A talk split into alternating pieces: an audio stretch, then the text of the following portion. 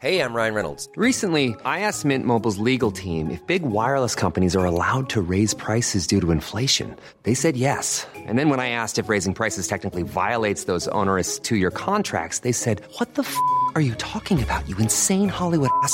So to recap, we're cutting the price of Mint Unlimited from $30 a month to just $15 a month. Give it a try at mintmobile.com slash switch. $45 upfront for three months plus taxes and fees. Promo rate for new customers for limited time. Unlimited more than 40 gigabytes per month. Slows. Full terms at mintmobile.com. En revenant à la lampe à huile, je ne crois pas au modèle Amish. Uh, there is one more thing. Don't try to be too smart. Pay taxes when, when you have to pay taxes. Je ne peux pas répondre à, à, votre question, Monsieur le Président, parce que je n'ai pas de monde connecté. And that was a big mistake, and I'm sorry. Welcome to the Cybertruck Unveil.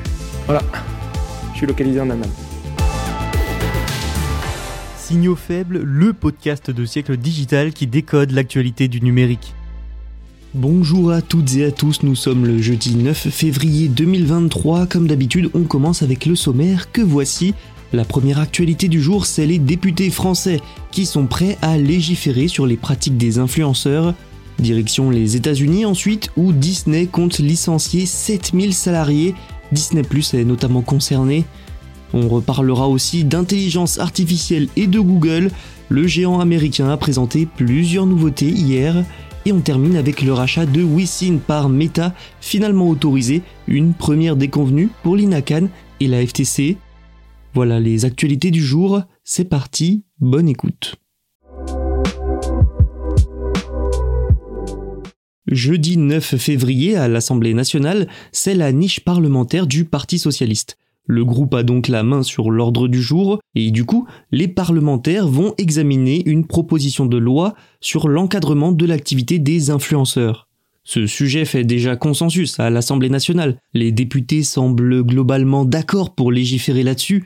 Évidemment, ce sujet ne vient pas sans un autre, la lutte contre les dérives de ces influenceurs, une volonté d'encadrement qui arrive dans un moment où de plus en plus de victimes s'organisent entre elles pour porter plainte contre les fraudes et les escroqueries financières notamment. Mais ce n'est pas tout, trois autres propositions de loi avec le même objectif ont été déposées ces derniers jours, des propositions issues des rangs des insoumis, des écologistes et des macronistes. Tout ça montre au final une chose, les élus ont de plus en plus d'intérêt pour cette problématique. D'autant plus que le public qui est touché négativement souvent par ces pratiques des influenceurs est en général assez éloigné de la politique, c'est donc aussi un moyen de parler à ce public. Arthur Delaporte, qui porte le premier texte à être examiné, a expliqué, je le cite, On a parlé à des gens qui avaient l'impression que l'Assemblée nationale était un lieu où on ne parlait pas de leurs préoccupations légitimes. Le député du Calvados souhaite créer un statut juridique de l'influenceur, un statut qui interdirait la promotion sur les réseaux sociaux de produits pharmaceutiques, des dispositifs médicaux et actes de chirurgie, ou encore des placements et des investissements financiers il souhaite enfin obliger les influenceurs à signaler que tout ce qui est jeu d'argent et paris sportifs est réservé aux personnes majeures. Un autre texte devrait aussi être examiné, né des discussions entre Antoine Delaporte justement et Stéphane Vogetta, député Renaissance. Les deux élus ont décidé de fusionner leurs travaux alors que le ministère de l'économie a lancé une consultation publique sur le sujet il y a quelques semaines.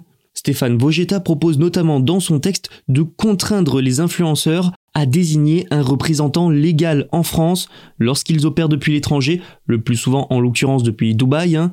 La concorde semble donc régner entre les députés sur cette question qui dépasse les clivages. Certains espèrent que ce n'est que la première étape pour ensuite s'attaquer aux responsabilités des plateformes et des réseaux sociaux. Si tout cela est positif et va dans le bon sens, reste à voir si au final les députés s'accorderont bien sur une loi avec de vraies mesures ou bien s'il s'agira d'un feu de paille. Une chose est sûre, l'écosystème des influenceurs est amené à bouger dans les mois à venir. Il y a trois mois, Bob Iger, ancien PDG de Disney, prenait la succession de son successeur, oui, et revenait à la tête du groupe, un retour dans un contexte économique particulier. Le patron de l'entreprise a donc dévoilé un plan pour réorganiser la société moins de trois mois après son retour. Il a aussi levé le voile sur un programme de réduction des coûts. Disney va donc désormais chercher à économiser 5,5 milliards de dollars. L'objectif étant de surmonter la crise économique, bien sûr, qui touche notamment le streaming, le cinéma et la télévision. Pour atteindre cet objectif et réduire les coûts, Bob Iger va licencier 7000 personnes c'est 3% des effectifs mondiaux de Disney. Pour ce qui est de la réorganisation, le géant américain sera divisé en trois entités. Entertainment rassemblera la production et la distribution des contenus du groupe, sauf le sport. Oui, le sport qui sera inclus dans la division ESPN, qui inclura donc la chaîne de télévision du même nom, spécialisée dans le sport, et le service de streaming E ESPN+.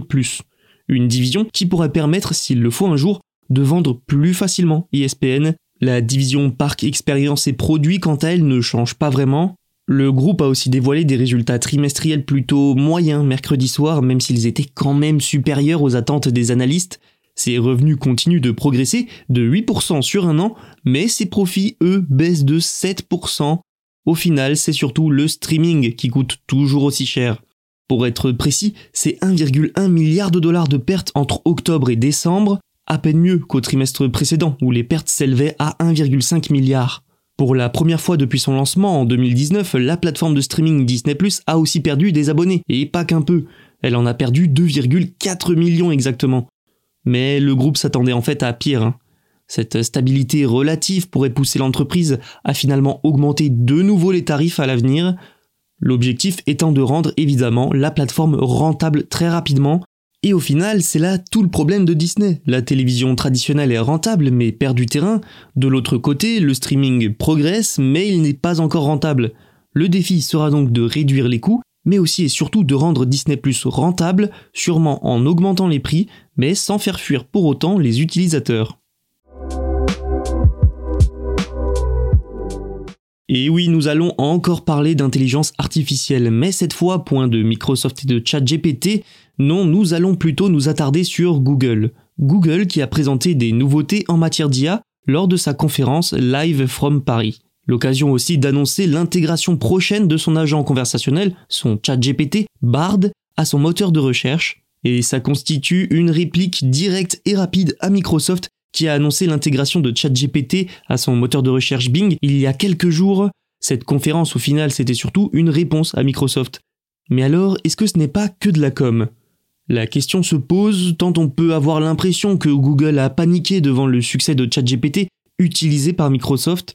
Depuis, Google ne cesse de rappeler que la société s'est concentrée sur l'IA depuis 6 ans déjà, qu'il y en a dans beaucoup de ses services, L'enjeu, c'est aussi de ne pas se faire dépasser par Microsoft, notamment sur les moteurs de recherche. Basé sur son modèle de langage étendu LAMDA, Bard sera bientôt donc intégré au moteur de recherche de l'entreprise. Bon, aucune date n'a été donnée, mais par exemple, Bard pourra expliquer les pour et les contre pour l'achat d'un véhicule électrique. Google Translate sera bientôt aussi capable de montrer un contexte supplémentaire concernant certains mots ou expressions, et avec Maps, vous aurez des suggestions d'arrêt pour recharger votre voiture électrique par exemple, avec un filtre pour les stations de charge très rapides. Ces annonces relativement attendues posent deux constats. Google a tenu à rappeler être l'une des pionnières en matière d'intelligence artificielle, donc premièrement, force est de constater qu'il a été pris de court par l'ascension de ChatGPT et donc parallèlement de Microsoft, mais c'est aussi le début d'une grosse bataille sur l'IA entre les deux géants.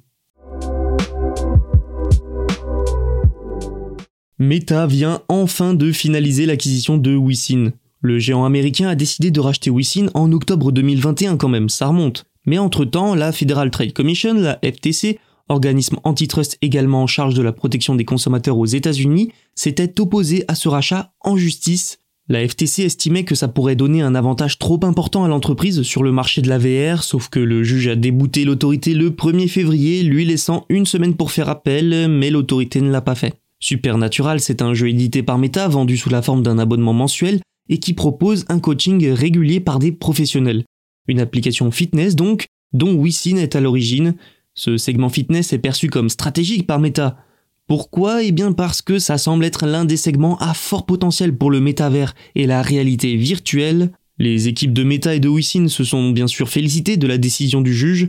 Cette tentative par la FTC de bloquer cette acquisition était assez critiquée par les partisans du rachat, du fait que le marché de la réalité virtuelle reste en plein développement essentiellement dynamisé par Meta à coups de milliards, voir dans ce rachat un comportement monopolistique, était donc pour certains prématuré, mais attaquer le rachat en justice pour la FTC et sa présidente, Lina Khan, c'était surtout un moyen de prévoir, d'anticiper et d'envoyer un message. Depuis son arrivée, la présidente veut en effet trancher avec le sentiment de laisser faire qui régnait avant. Malgré tout, il s'agit d'un revers pour elle et la FTC. Il faudra être attentif donc pour voir si cette décision aura un impact sur les autres enquêtes de la FTC, et notamment pour le rachat d'Activision Blizzard par Microsoft que l'organisme veut bloquer. Merci pour votre écoute et merci d'être toujours plus nombreux à nous écouter. Vous pouvez vous abonner pour ne rien manquer et on se retrouve demain sur siècledigital.fr et les plateformes de streaming pour un nouvel épisode.